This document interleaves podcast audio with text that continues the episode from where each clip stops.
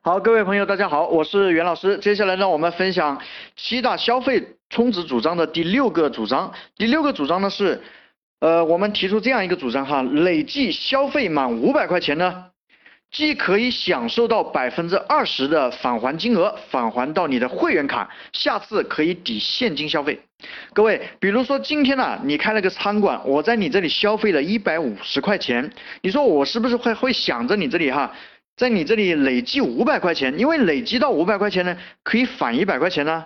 各位，表面是返一百块钱，但是你做你这个餐馆哈，你比方说是餐馆，你付出的成本有一百块吗？顶多四五十块钱，对不对？就相当于呢消费五百块钱给你优惠了五十块钱。但是各位，你说消费五百块钱优惠五十块，有没有什么诱惑力？没有太大的诱惑力。但是如果说你按照这种方法哈去。啊，去做的话，那很多人呢，他可能会去累积，是不是？很多人会去累积五百。如果说你还给他发个凭证会更好，发什么呢？发个卡给你，你消费满五百块钱的时候呢，你这个卡就生效，那么你这一百块钱的消费就生效了。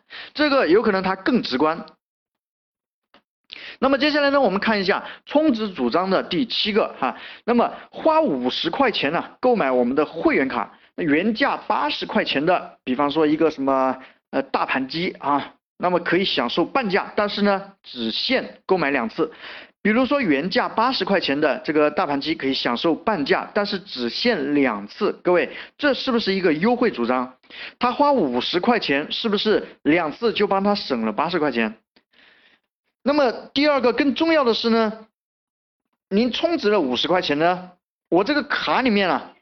还会给你充值一百块钱，各位听好啊，这个卡里面呢给你充值一百块钱，这一百块钱呢从第三次起，为什么是第三次呢？因为前面有两次半价嘛，对吧？